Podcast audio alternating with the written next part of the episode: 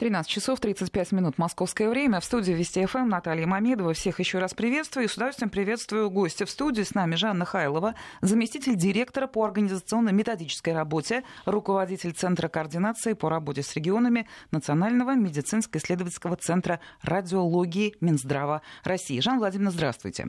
Добрый день. Ну, я думаю, наши слушатели уже знают, что у нас происходят вот эти программы. Мы рассказываем о федеральном проекте Минздрава России. Он называется «Борьба с онкологическими заболеваниями». И у нас каждый раз в эфире бывают представители крупных медицинских учреждений, лечебных центров. И сегодня это весьма гордое такое заведение Национальный медицинский исследовательский центр радиологии. Вот давайте мы, наверное, с этого и начнем. Это не только одно из ведущих э, медицинских учреждений, исследовательских исследовательских центров, но одно из старейших, да, насколько я, если не ошибаюсь, более ста лет назад институт начал да, свою работу. Да. Расскажите о нем. Добрый день еще раз, а, уважаемые слушатели, уважаемая Наталья. Я благодарю за возможность а, возможность выступить в эфире. Национальный медицинский исследовательский центр радиологии был создан в 2014 году приказом министра здравоохранения, и он объединил в себя три ведущих учреждения России. Медицинский радиологический научный центр имени Анатолия Федоровича Цыба, старейшее учреждение в городе Обнинске. Московский научно-исследовательский онкологический институт имени Герцена находится на, в Москве и научно-исследовательский институт урологии и интервенционной радиологии имени Николая Алексеевича Лопаткина. Вот три больших кита, которые в настоящее время объединили в себе свыше трех тысяч превосходных профессионалов. Э, сейчас мы реализуем весь накопленный, выдающийся опыт специалистов э, этих трех филиалов, которые в течение многих лет э, копился, собирался, транслировался, и я считаю, что это очень большая заслуга.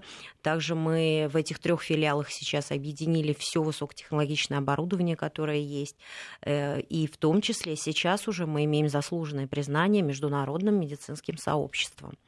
На сегодняшний день медицинский радиологический центр является лидером в разработке органосохраняющих методов лечения пациентов со злокачественным новообразованием, включая реконструктивную пластическую хирургию. Сюда же еще относится большой накопленный опыт по биотехнологиям, а также новейшие методы диагностики онкологических заболеваний. То Основной... есть, есть, да, вот что и предъявить, да. и что показать, и вот и о чему чем научить, да, и чему научить. И чему научить. А, вот если мы, опираясь на опыт э, вашего центра, личный ваш опыт, вот за последние годы мы, Россия, российская наука, российская медицина в борьбе с онкологическими заболеваниями, насколько далеко шагнули вперед? Вот в оказании медицинской помощи, в профилактике. И если есть у вас эм, ну, какая-то, может быть, статистика или хотя бы ситуация, пишите, как у нас вообще с заболеваемостью? Хуже, лучше? Как движется? Конечно, статистика это основное, и это основное направление, с которого любит начинать наш руководитель, генеральный директор, а, академик Андрей Дмитриевич Каприн. Он является главным онкологом а, половины страны а, вместе с Иван Сократовичем Стилиди, они ведут активную работу. И на сегодняшний день онкологические заболевания являются второй после болезни системы кровообращения причиной смерти в мире. Согласно данным Всемирной организации здравоохранения и Международной Ассоциации по изучению рака, из 18 миллионов новых случаев заболеваний раком более 48%, то есть 8 миллионов приходится на Азию, далее следует Европа, Америка, Африка. Но, однако, стоит помнить, что статистика заболеваемости напрямую зависит от уровня выявляемости, то есть наличия современных и точных методов диагностики. Э, смертность от злокачественных новообразований в Российской Федерации одна из самых низких по сравнению с данными странами. Ниже смертность только в США. Но при этом заболеваемость тоже низкая, что может говорить о недостаточном выявлении злокачественных новообразований в России. Почему мы уделяем, уделяем э, такое достаточно знаковое место первичной диагностике злокачественных новообразований. В настоящее время под руководством Министерства здравоохранения Российской Федерации разработан федеральный проект «Борьба с онкологическими заболеваниями». По итогам 2019 года уже сейчас можно на 2020 год спланировать необходимость дальнейшего объединения и управления деятельностью всех заинтересованных структур, как на федеральном уровне в ходе реализации данного проекта, так и в субъектах Российской Федерации, имея возможность выстраивать вертикаль управления вот этой онкологической службой. Жанна Владимировна, вы уже заговорили об этом проекте, и наши слушатели уже, в принципе, тоже знают да, о том, что он существует, о том, что вот будет развитие, всячески рассказываем. Если обычным языком, вот таким не бюрократическим, не медицинским, зачем он, чем он людям поможет? С одной стороны, исследовательскую часть вопроса, она очевидна, да, государство готово выделять деньги, специалисты будут целенаправленно заниматься, а людям, особенно на местах, как-то это на них скажется? Да, безусловно. И эту модель э, наш министр Вероника Игоревна озвучила в самом начале пути. То есть поменялась и сама модель оказания медицинской помощи. То есть в центре пациент, в центре э, своевременная диагностика, приближенная к пациенту, где бы он ни проживал. И э, ведь основная задача снижения смертности напрямую будет зависеть от нашей первичной диагностики. Поэтому в рамках этого федерального проекта мы активно выстраиваем маршрутизацию от момента выявления злокачественного образования или, э, другими словами, подозрения на рак до момента получения пациентам специализированной медицинской помощи. Вот здесь уточните, пожалуйста, с момента выявления, это человек должен сам прийти провериться или есть какой-то алгоритм, который, что называется, будет вот выискивать их? Есть, конечно, безусловно, есть алгоритм. А, у нас а, существует а, сейчас уже достаточно активно, уже э, в течение многих лет идет диспансеризация общих групп взрослого населения. Там есть два этапа, то есть э, профилактические осмотры на первом этапе, которые проводят врачи-терапевты, участковые врачи, врачи общей практики. Э, дальше при подозрении на злокачественное образование этих пациентов маршрутизируют на второй этап. Это более углубленный скрининг по определенным нозологическим формам, которые уже установлены. То есть и мы сейчас обучаем терапевтов онконастороженности. А, они должны знать... Онконастороженность, Онконастороженность, да? да, это такой очень термин, он красивый, и самое главное, ну, что в общем-то, он, он широко, бьет, понятно, широко используем. Да. Поэтому вот этими навыками должны обладать а, все специалисты первичного звена, чтобы своевременно направить пациентов до онколога, ведь он сам до онколога не дойдет ни в коем случае. Вот. И поэтому весь этот этап маршрутизации выстроен так, и сроки прописаны в нормативно-правовых актах Министерства здравоохранения, дабы на каждом этапе не задерживать человека. То есть есть срок, как, в, какой, в какой временной период можно выполнить биопсию и сделать это исследование, уже направить к онкологу для уточняющей диагностики, и уже последующем сократить время и направить либо в региональный диспансер, или, если есть такая необходимость, напрямую федеральные учреждения или в Национальный медицинский исследовательский центр. Такой попутный вопрос, и наши слушатели тоже его задают. А если человек сам хочет поехать в Москву, в столичный центр, ему говорят, мы вам поможем в регионе, нет, хочу в Москву, имеет право? Конечно, человек имеет право обратиться в любую медицинскую организацию, но тем не менее э, на местах э, эта система должна быть тоже отработана. То есть, чтобы человек поехал в центр, он должен понимать, зачем он едет и в какой центр он едет. Все-таки стартовая медицинская документация на этого пациента должна быть оформлена. Ведь пациент это обычный гражданин, и зачастую он не имеет никаких э, медицинских навыков или терминов. И поэтому, чтобы облегчить ему ситуацию, лучше, если это а, информационная, коммуникационная такая вот работа, она будет вестись на местах, то есть чтобы человек знал, куда ему первично обратиться, и своевременно, быстро уже люди с медицинской документацией направят его туда, куда ему нужно. У нас в студии Жанна Хайлова, замдиректора по организационно-методической работе, руководитель Центра координации по работе с регионами Национального медицинско-исследовательского центра радиологии Минздрава России. Тема нашего разговора – это национальный проект, который э, Минздрава России. Э, речь идет о профилактике онкологических заболеваний. Вести ФМ. Мы продолжаем говорить об этом самом э, проекте, да, и вот тогда э, именно ваш центр, Центр радиологии, известное исследовательское медицинское учреждение в России, у вас как положение этого проекта реализуется? Вот в каком объеме лично ваш институт участвует? Наш национальный исследовательский центр, он является одним из трех национальных исследовательских центров по профилю онкология. И, конечно, наша основная задача – это организационно-методическая помощь а, в регионах, как на местах, так и посредством а, дистанционных а, телемедицинских подключений. Ведь э, для того, чтобы правильно спланировать организацию службы, нужно сначала научить людей, как научить не только врачей-онкологов, но и врачей первичного звена, а, в том числе и поработать с руководителями органов управления здравоохранением, для того, чтобы вот такая сложилась одна целая картинка. На сегодняшний день вот а, у нас такие крупные направления. А, у нас два раза в неделю проводятся видеоконференции. То есть мы озвучиваем и транслируем актуальные вопросы онкологии. Это разные вопросы, и касающиеся диагностики, и сложных, сложных каких-то технологий, онкологии, и вопросы лечения. И у нас сейчас есть возможность подключения до 60 абонентов из регионов.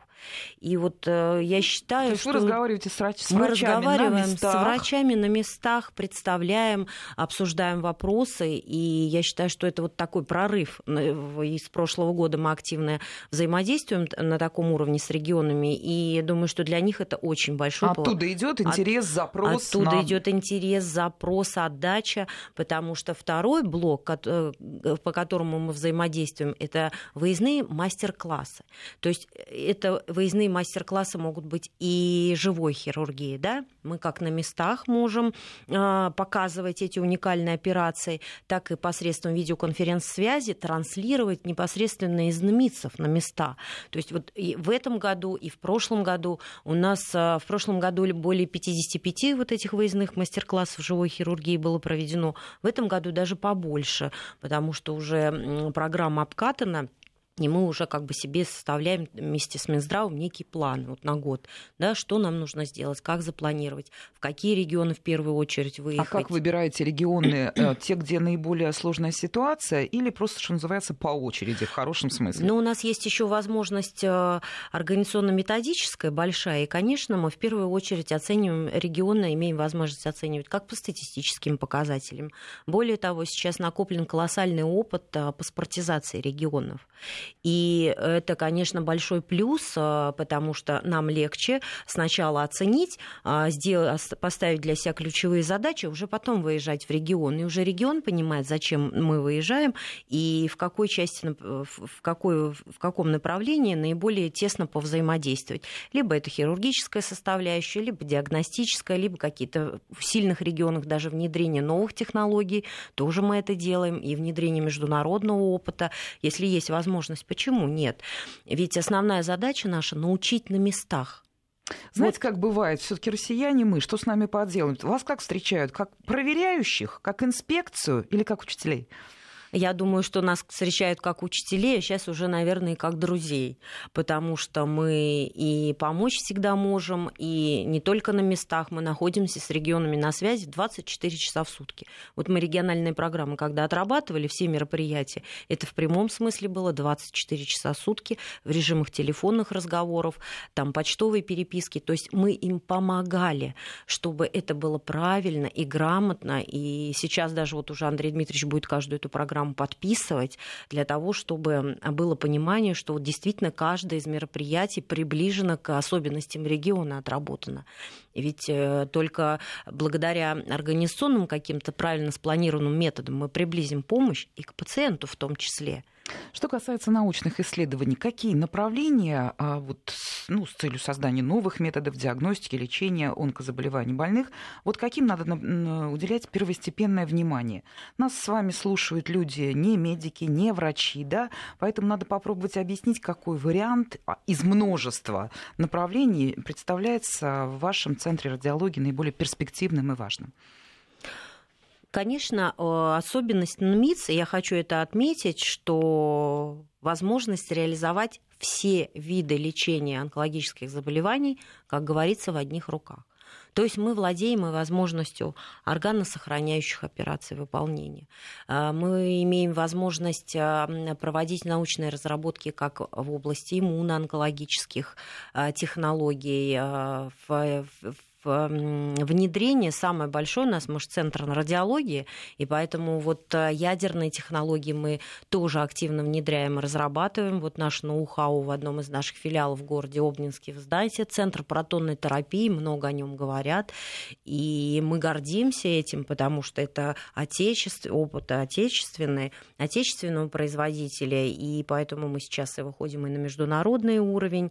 Одно из направлений ведущих это у нас а, брахитерапия, то есть такие эксклюзивные методы, которые, ну, наверное, на сегодняшний день могут проводиться только в национальных медицинских исследовательских центрах, но и мы тем не менее гордимся, потому что мы этот опыт можем транслировать на регионы, и уже специалисты на местах будут знать, что вот в той или иной клинической ситуации по каким по каким-то критериям человека можно направить в центр, и его там примут, и ему окажут помощь. И не просто окажут, вернут на место с какими-то уже э, с рекомендациями по дальнейшему ведению. То есть пациент не должен быть брошен, он должен знать, что им все время кто-то занимается. А движение встречное каким-то образом намечается, чтобы не пациент в центр ехал для получения помощи у врача высокой категории, а наоборот, врач туда уже ехал там начинали, ну, появлялись специалисты такого уровня. Я понимаю, что я, конечно, немного мечтаю, надо быть реалистом. Все самые крутые онкологи, врачи, они, конечно, в столичных городах, но тем не менее хотя бы наметки того, что там в регионах тоже появляются профессионалы. Вот это вы можете как-то подтвердить, хотя бы осторожно. Конечно, мы это можем подтвердить э, с такой с хорошей гарантией, потому что у нас на сегодняшний день ведь в рамках федерального проекта не только борьба с онкологическими заболеваниями, какие-то мероприятия там лечебные или диагностические, но еще важная задача подготовить кадры. Ведь э, нет кадров, нет помощи.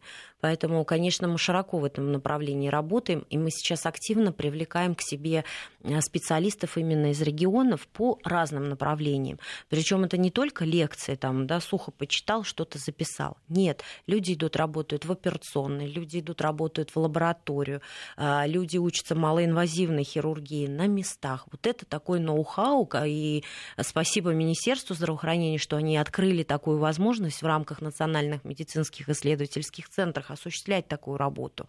И сейчас я хочу сказать, что не только в нашем НМИЦе, но и в других НМИЦах, как по профилю кардиология, э, у них тоже это направление открыто. Созданы симуляционные центры, э, в которые человек может приехать, обучиться практическим навыкам, оттестироваться теоретическим навыкам и уехать, ну, я считаю, с полным багажом, потому что если человек хочет, и э, у него есть желание получить, так сказать, все, что может дать федеральное учреждение, федеральный МИЦ, то они это делают. И мы на сегодняшний день видим, что мы выпускаем грамотных э, хирургов после тематических усовершенствований или профессиональных подготовок. Мы выпускаем грамотных радиотерапевтов, которые знают, как планировать правильно э, облучение той или иной опухоли, дабы э, там, не навредить каким-то ближ... Э, соседним органам, да, то есть вот это вот направление. Мы сейчас обучаем активно специалистов по патологической анатомии для того, чтобы они правильно готовили э, гистологические микропрепараты, для того, чтобы правильно поставить диагноз, чтобы не было диагностических ошибок. Ведь сейчас мы на сегодняшний день в национальных медицинских исследовательских центрах зачастую снимаем диагноз онкологического заболевания. И такое тоже, поэтому наша задача обучить, правильно подготовить э, биопсийный материал, э, гистологический микропрепарат, чтобы его можно было почитать как в регионе на месте, так и при передаче там, в национальный центр, как в референсный центр там, для второго мнения. То а есть, есть такие операции онкологические, которые делают только в России? Ну, я имею в виду по сравнению с международными коллегами, вот мы в чем-то уникальны? Ну, а мы, вы знаете, у нас сейчас мы идем вот вровень с международным опытом, и все, что выполняется за рубежом, все эти технологии выполняются в Российской Федерации.